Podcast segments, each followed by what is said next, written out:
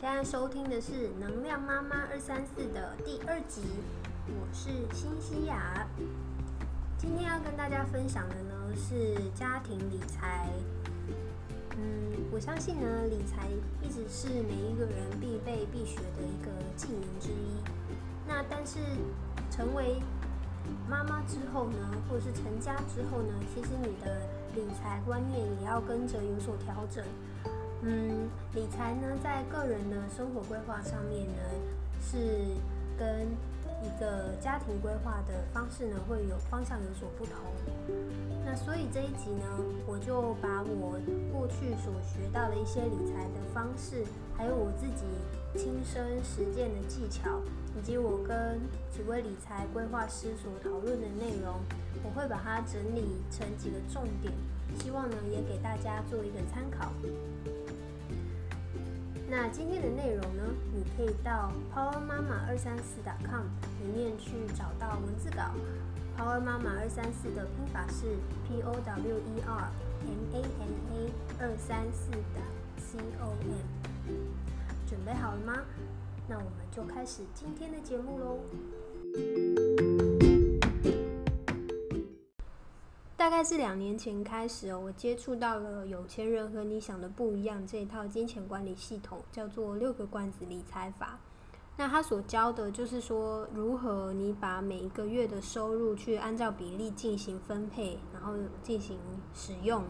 才帮助你不会在一开始拿到一笔钱的时候就胡乱的把它花光光的情况。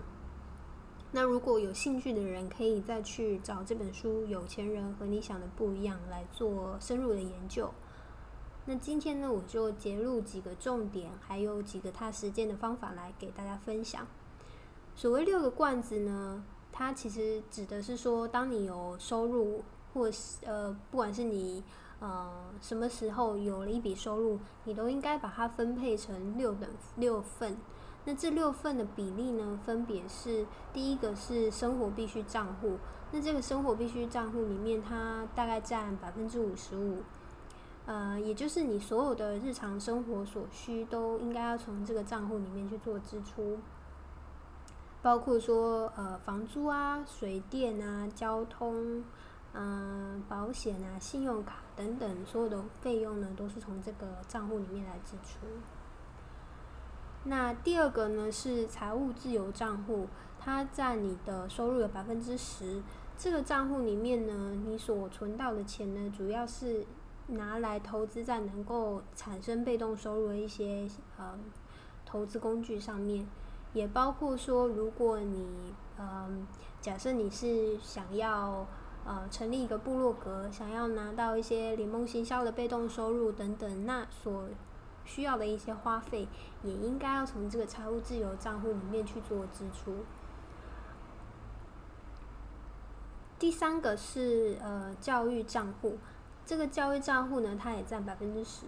那它这个教育账户里面的用途呢，是拿来做一些上课啊、投资啊，呃，投资你自己大脑的一些行为。那这个部分呢，它是希望你能够呃把这些费用。花在学习上面，它能够让你再去保持竞争力，哦，让你自己的能力有所提升。那接下来你可能也会因为这样子而而让你的整体收入再有所提升的一个账户。啊，下一个账户呢是长期储蓄账户，这个长期储蓄账户也是占百分之十左右，它主要是用在说有一些花费可能是需要。嗯，比较大笔的金额，那你就可以用这个账户呢来做呃一个长期储蓄的动作来，然后呃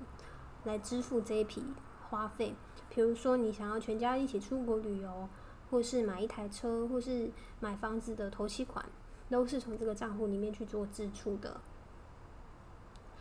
然后呃第五个账户呢叫玩乐账户，这个玩乐账户呢也是占百分之十。嗯，这是蛮特别的哦。这账户里面的钱呢，你是要去尽情的去尽情的去享乐的，因为呢，它主要是要让你能够继续保持这个理财的动力。它会当你在使用这个账户里面的钱的时候，你就不会有任何压力，然后可以尽情的去花用它。它其实还特别鼓励你说，每个月应该都要把它花光光，最长也不要超过三个月，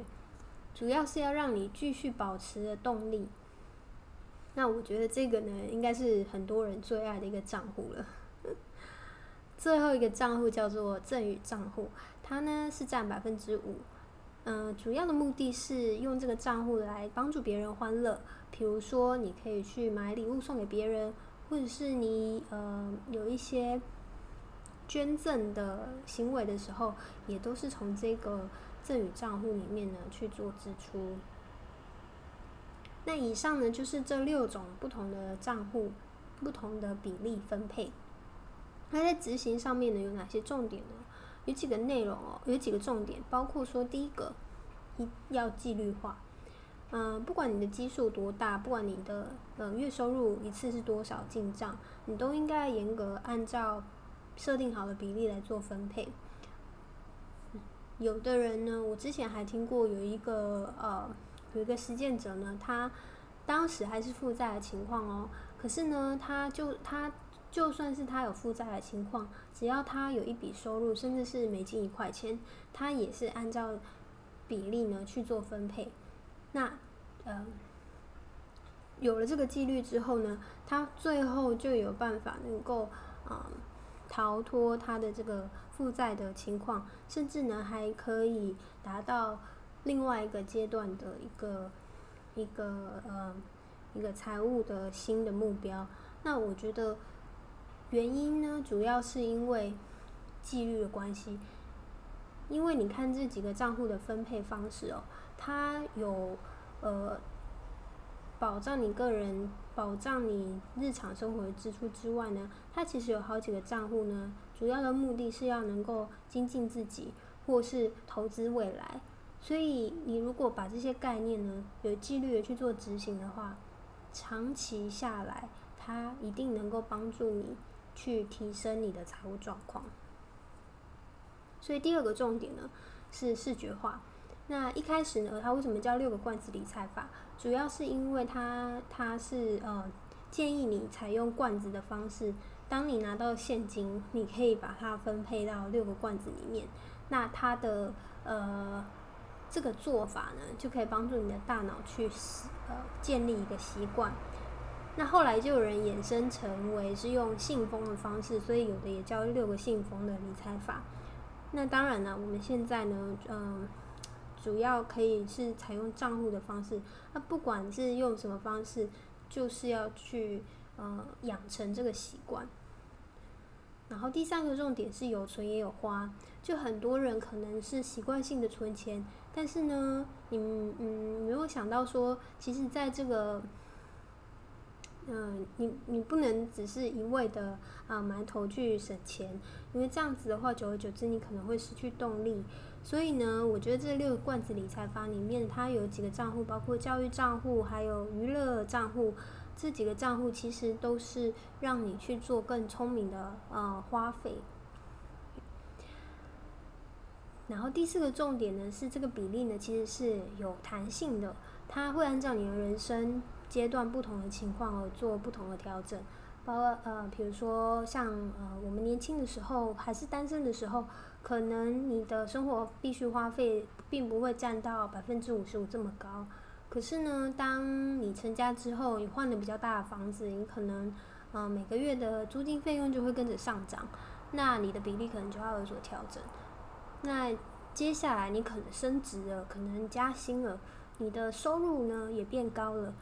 这时候你的比例可能又往下掉了。所以它这个情况呢，并不是说完全定死的，而是非常有弹性的。最主要呢，还是那句话，要有纪律。OK，那以上呢就是六个罐子理财法的几个呃一个比较粗略的介绍，还有一些重点。那我个人在实践上面呢，嗯，我把它实际应用在家庭理财这一块呢，我觉得有几个特别好用的小技巧，还有我觉得特别重要的地方，我也希望呢能够列出来，然后跟大家分享。那希望大家能够回去也去检视一下自己的家庭理财状况。第一个嗯实践的呃，我非常推荐大家去做的一个操作方式，就是跟你的另外一半去设立一个共同账户。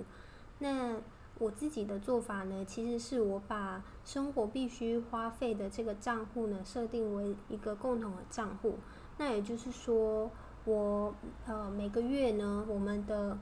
呃日常生活花费都是从这个共同账户里面支出。那我跟我先生两个人都有都有权限可以去动用这个里面的金钱。那你在使用的时候呢，好处就是你可以嗯。感觉没有压力的去使用这个账户里面的钱，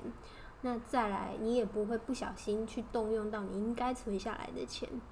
那还有就是你在年呃月末的时候，你去做一个整体的检视的时候，你也可以只只要去看这个账户里面所花费的一些细项，你就有办法去找出来说可能哪些地方呢，可以再去花钱花的更聪明的啊。可以来去做一些事实的调整等等。那我觉得这个共同账户的做法呢，呃，还是非常值得参考的。再来第二个呢，我会比较建议各位的呢，是要有开始去存小孩教育基金的这一块呃规划。嗯，这个呢，我个人的应用呢，其实是分配在存款长期存款的这个账户里面。那嗯，当我在这个账户里面所存的一些金，所存的钱呢，到达一定的金额的时候，我就会把它去，我就会把它换成是一个保本稳定利息的理财产品，或者是保险产品。那主要呢，用途就是希望它，呃，能够是保本而且稳定的利息。那长久下来，等到二三十年之后，我的小孩，呃，他可能要结婚了，他可能需要买房子，或者是他需要。呃，有一些另长期的教育费用的时候，都可以从这一个账户里面去做支出。然后第三个提醒呢是，嗯，要重新的检视你的保险产品。那我觉得这个比较特别，是因为当你还是单身的时候呢，就是就像我呢，当时单身的时候，虽然我自己本身平很很已经很常去旅行，但是呢。我还是对于自己的一些呃嗯保险规划，其实都没有特别的放在心上。那现在你已经不是一个人了，是一个家庭，然后有个小孩，这时候你就要为小孩的呃情况去做打算。那我觉得有三种保险的产品呢，嗯，你要特别的去留心。第一个是医疗险，第二个是意外险，第三个是寿险。那这三种保险产品呢？嗯，都是你现在可能短期你会付一些比较少的费用，可是你未来呢，嗯，如就是在呃有需要的时候呢，它可以发挥一个很大的作用。那这样子的的产品呢，我觉得是非常呃值得大家去跟你的保险专员或者是呃去去做一些功课、深入研究的部分。然后第四个呢，嗯，在家庭规划、你家庭理财的规划里面呢，我觉得也要按照你人生不同的阶段，要去去做一个呃保守型的投资，还有激进型投资的一个比例重分配。那我觉得这个呢，它会按照你的嗯收入的情况呢，会有所不同，会有所调配。比如说，我现在跟我先生，我们两个人都是属于壮年，那我们的收入也都还算稳定，所以在这个情况之下呢，我是把我的呃投资放在的比例呢，大概是百分之三十比较保守的，百分之七十是比较激进的。主要的目的是在我们还能够承担风险的这一段时间里面，我希望能够嗯快速的累积我们的资本。金额，那可能之后呢？等到我们退休了，没有一个比较稳定的收入的时候，我们必须靠着投资产品的被动收入来维持生活的时候，我就会把保守型的这一块呢比例放大。所以这个是呃这个地方，我觉得要大家特别呃留意，然后去做一个重新的解释。最后一点呢是。嗯，我会建议大家现在就开始计划你退休的生活费。嗯，我跟我先生的情况其实是比较特殊的，因为我们两个人呢都是在第三个国家用外国人的身份工作，所以没有政府来照顾我们的退休金。那也就是这样，我比较有危机感，所以我大概在单身的时候我就开始已经有计划。那但是呢，就算你在台湾有国民年金、有劳退呃基金，这些好像也都是杯水车薪啊。所以我觉得不管怎么样，每个人都应该要提早规划进来。嗯，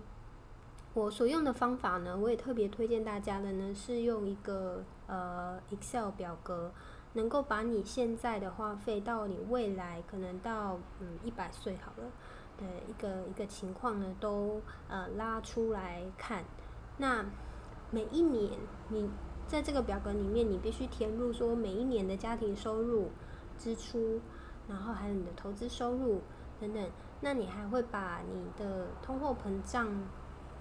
率、还有投资收益目标率等等因素都考虑进去，你就大概知道说，那你现在呃这个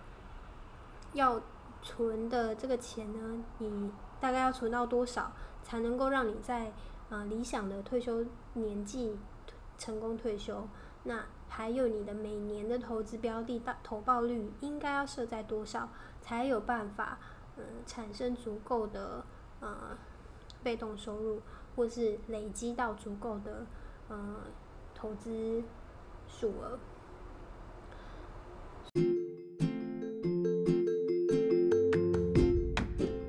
以上就是这一集要介绍给你的六个罐子理财法，还有在应用在家庭理财规划上面的几个重点。呃，接下来呢会给大家三个行动方案。第一个，计算适合你的六个账户分配比例，并且现在就把你的账户或者是罐子准备好。第二个，和你的另外一半检视你们的家庭理财状况。重新看看你的保险清单，还有你的投资分配比例。第三个，开始计划退休时的家庭生活花费，并且按照这个来设定你的目标存款数字，还有你的被动收入投报率目标。你喜欢这样子的分享吗？你的家庭理财方式又是怎么样呢？欢迎到我的。网站或是到 iTunes Store 上面留言讨论。如果你喜欢我的节目，也别忘记要订阅和分享哦。我是妈妈，我爱学习，能量妈妈二三四，每周一早上八点带给你满满的聪明生活能量。我们下期见。